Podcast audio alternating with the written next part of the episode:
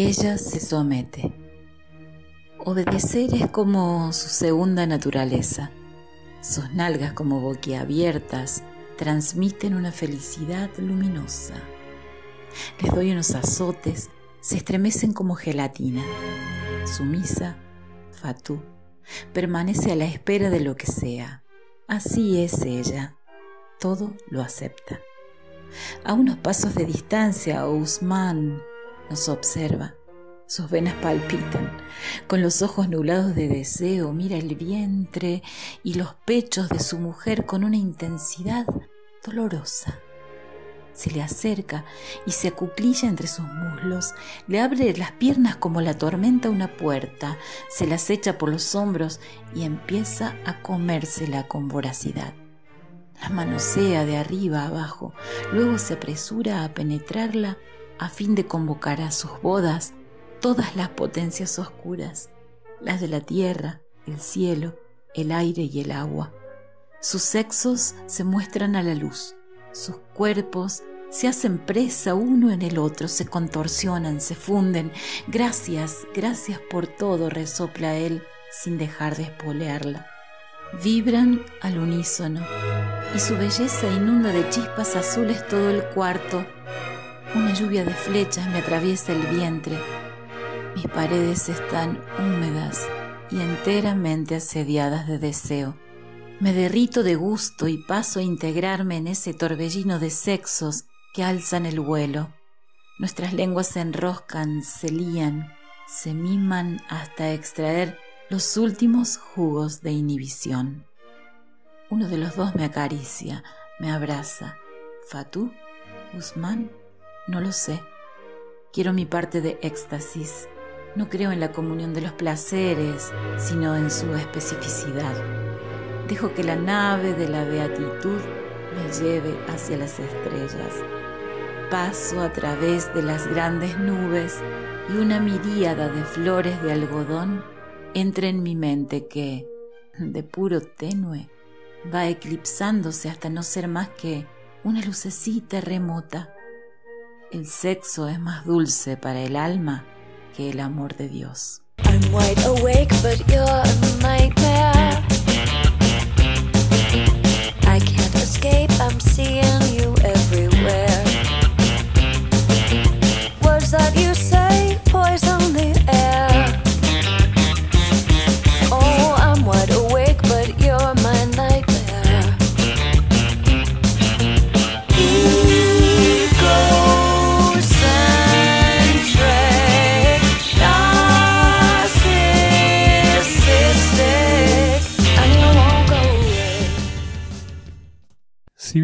este erótico hemos mencionado que nos concentraríamos en el corpus de la erótica clásica occidental, no queremos dejar al atlas tan parcial y nos animamos a una primera excursión por otras tierras y por tiempos más cercanos.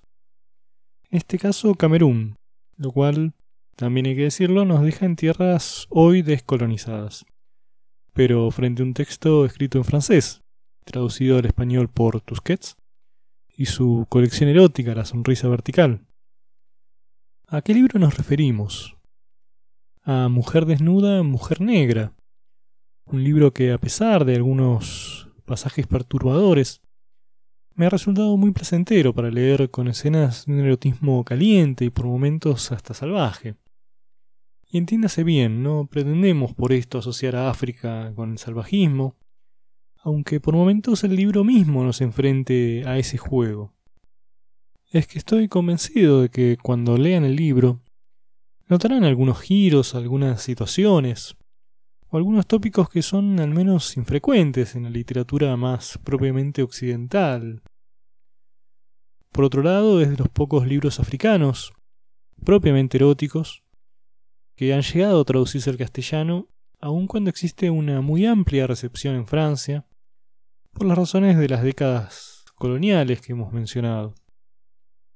Este libro fue escrito por una mujer, Calixte Bellalá, con una vida algo dispar, sexta hija de dos hermanos. Es una de sus hermanas mayores quien se encarga de su educación, hasta que logra una beca para el baccalaureat en Francia, país hacia el que parte a sus 17 años, en el que, bueno, estudia y se casa. Ya alternando algunas etapas de su vida entre Francia y su Camerún natal, fue construyendo una vida de militancia, tanto en temáticas feministas, como también con el fin de mostrar la bajísima representación que las minorías negras tienen en la vida cultural francesa, siendo que su presencia en el país y su contribución cultural, social y económica no es para nada menor. El recorrido de la autora ha mostrado también sus altibajos, por un lado con Los Honores Perdidos, Honneurs Perdus, ha conseguido en 1996 el importante reconocimiento del Gran Premio de la Novela de la Academia Francesa. Premio que han ganado, por ejemplo, Antoine Saint-Supéry en 1939, o más cerca en el tiempo, Amélie Nothomb, tres años después que Bellalá, o Joël Dicker en 2012, por citar a los más conocidos hoy. Sin embargo, por otro lado, ha enfrentado por algunos de sus libros acusaciones de plagio que en algunos casos, como en el de El pequeño príncipe de Belleville, libro publicado cuatro años antes que el que hoy reseñaremos, ha llegado hasta la condena en la justicia para la autora, además de las acusaciones en los medios especializados que han llegado a tratarla de cleptómana literaria. En todo caso, en Mujer desnuda, Mujer negra, nos encontramos a modo de epígrafe con una forma de plagio más que aceptable. La cita de un poema del senegalés Sedar Senghor, que en la traducción que nos deja el libro dice así: Mujer desnuda, mujer negra, vestida con tu color, que es vida, con tu forma, que es belleza. He crecido tu sombra, la suavidad de tus manos me tapaba los ojos, y ahora, en pleno verano, en pleno mediodía te descubro. Tierra prometida desde lo alto de un alto desfiladero calcinado, y tu belleza me traspasa el corazón como el destello de un águila.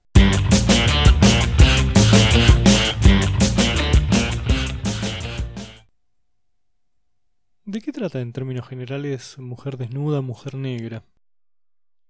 Siendo la primera reseña que hacemos de un libro particular en este podcast, Intentaremos no dejar todo demasiado explicitado. Deseo, tanto en este caso como en todos los demás textos y autores que vamos mencionando, que sean ustedes, los oyentes, los que tengan el placer, si es que no lo han hecho ya, tengan el placer de ir descubriendo las tramas solos, o quizás acompañados. Quizás hasta se animen a intentar recrearla. En todo caso, por supuesto, eso queda a su elección. Pero en cuanto a mujer desnuda, mujer negra, es un poco difícil establecer cuánto está escrito en un tono exotizante, además de erotizante. Quiero decir, cuánto del libro está escrito para la imaginación de aquellos que no conocemos África o sus costumbres, o la erótica y su gente.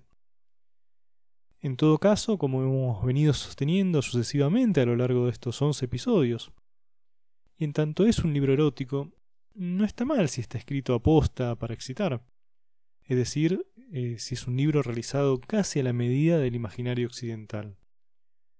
Pero es inevitable notar, muy en especial al principio, que el libro está contado para los otros. La autora habla literalmente de lo que pasa en su tierra. Curiosamente, o quizás no tan curiosamente, la idea del robo parece ser un tópico que se repite con cierta frecuencia en la vida de Bellalá. La protagonista, Irene Beaufort, la voz que elige la autora para situarse como narradora, no es más que una ladrona confesa, a quien el robar le produce, según sus propias palabras, tanto placer como solo se lo puede proporcionar el sexo. En la primera escena de la trama, Irene roba una cartera, un bolso femenino, dependiendo de dónde nos escuchen, en un concurrido mercado y escapa, ignorando que lo que la cartera contenía no era otra cosa que el cadáver de un recién nacido. Este recurso, esta aparición algo arbitraria de la muerte, inevitablemente trágica de un recién nacido, aunque por el contexto no se pueda asegurar que no hubiese sido buscada. este recurso, decía, puede parecer algo forzado y algo grotesco, quizás hasta innecesario o disruptivo. Ese niño muerto, a la vez eh, descartado y resguardado en una cartera. Y digo descartado resguardado en el lugar natural del dinero o de los efectos de uso personal, se convierte en una clave para entender también la intención de la autora en especial porque la protagonista, que prácticamente al inicio de la historia nos dirá, quiero saber qué hacen las mujeres para quedarse embarazadas, pues en mi tierra hay palabras que no existen. Abandonará también de forma rauda y descuidada esa no vida que ella tampoco deseaba. Y esa no vida se convertirá en una sombra funesta hasta el final del libro. Pero prometí no adelantarles demasiado e intentaré cumplir, aunque nos deja flotando una primera pregunta, ¿cómo construir un relato erótico con este inicio? En una entrevista que brindó para un medio camerunés, poco después de la publicación del libro, la autora explica que utilizó el argumento de mujer desnuda, mujer negra, como una crítica social sobre la decadencia moral de la juventud de su país.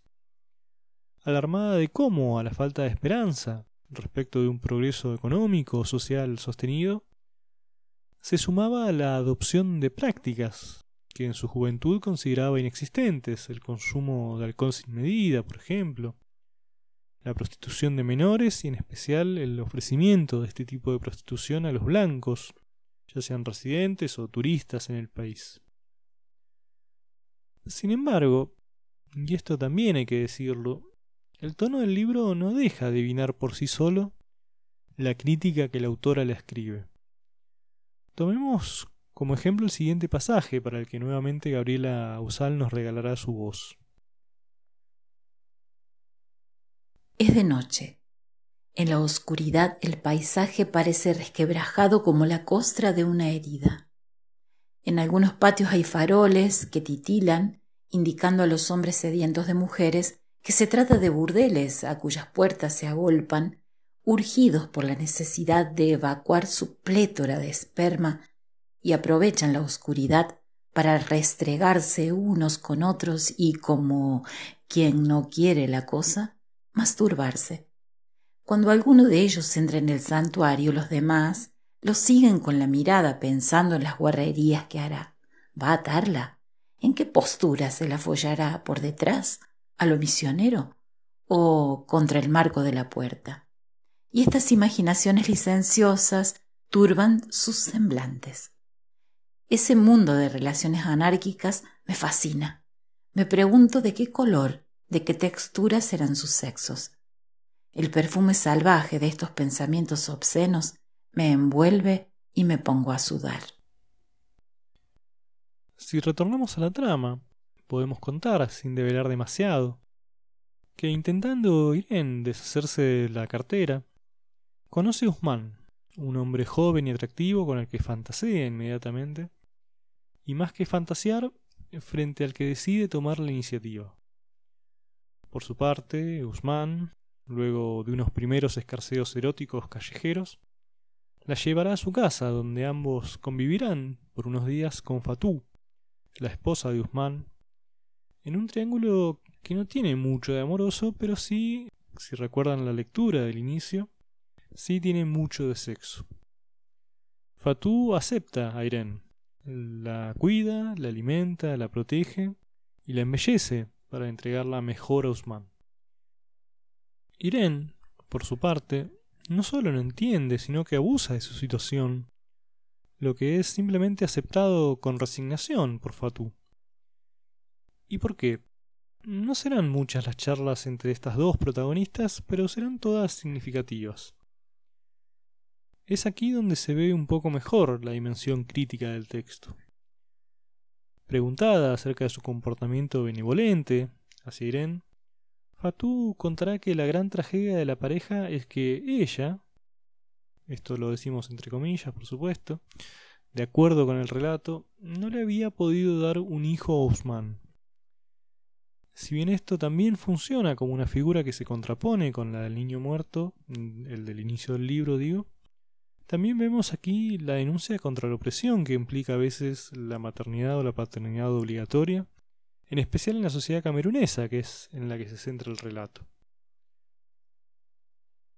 Frente a esa falta, a la falta que presupondría ese, ese niño que no llega, no queda para Fatú otra salida más que la complacencia a Usman, que se traduce en tres cuestiones. La preparación de comida abundante y variada, las tareas domésticas de limpieza y una sumisión absoluta en lo que respecta a lo sexual y algunas otras cuestiones también. Como notarán, no es más que la reproducción de los valores patriarcalistas insertados dentro de este relato erótico. Sin embargo, y de nuevo les pido que hagan un esfuerzo para recordar la lectura del inicio, o si prefieren, que es lo que les recomendaría, volver a disfrutar de la voz de Gabriela. Esto no priva a Fatú de todo tipo de placer, sino que por el contrario, Fatú disfruta profundamente con la realización de las diferentes fantasías que su esposo le propone o muchas veces le impone. Acerca de cuáles son esas fantasías, de cómo se cumplen, y algunas cosas más, como las intervenciones y las historias de otros personajes que faltan aparecer, nos irá contando el resto del libro. Por mi parte, no abusaré por hoy más de comentarlo. Ya se acerca el momento de ir cerrando este nuevo episodio del Atlas Erótico, que hoy nos ha llevado a un continente que apenas habíamos tocado cuando, con la excusa de conocer un poco mejor a Eros, hicimos algunas menciones a la obra de Apuleyo. Pero por primera vez nos internamos de manera un poco más profunda en su tierra y en su realidad compleja, de la mano de un relato bastante singular, con algunas escenas perturbadoras y otras muy calientes, y algunas que todavía cumplen ambas condiciones al mismo tiempo. Es difícil decir si el hecho de que esté escrito por una mujer suma o no especialmente a este tipo de relato, aunque sí es interesante que el hecho de que esté escrito por alguien que conoció de cerca la realidad de los bidonville africanos contribuye a dotarlo de cierta franqueza brutal que no se puede inventar, incluso cuando esto parece desdibujarse frente al relato minucioso que una chica joven y con poca educación, como sería Irene, haría mínimamente creíble que pudiese llevar a cabo un relato hilado de esta manera y con descripciones a veces bastante eh, detalladas y profundas. En cualquier caso, no está mal recordar que no todo puede ser Venecia o París, y que en esos otros lugares la gente también se ve agitada por el deseo y a veces por la necesidad de narrarlo. Esas otras narraciones, exóticas o no, elegantes o no, sensuales y delicadas o no, como en este caso, se proponen el mismo punto de llegada que todos los demás relatos, que continúe ardiendo en nosotros la antorcha de Eros.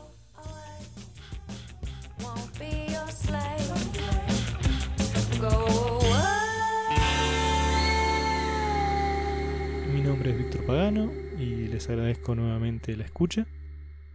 Espero que lo hayan disfrutado y recuerden que nos pueden seguir en Twitter y en Instagram.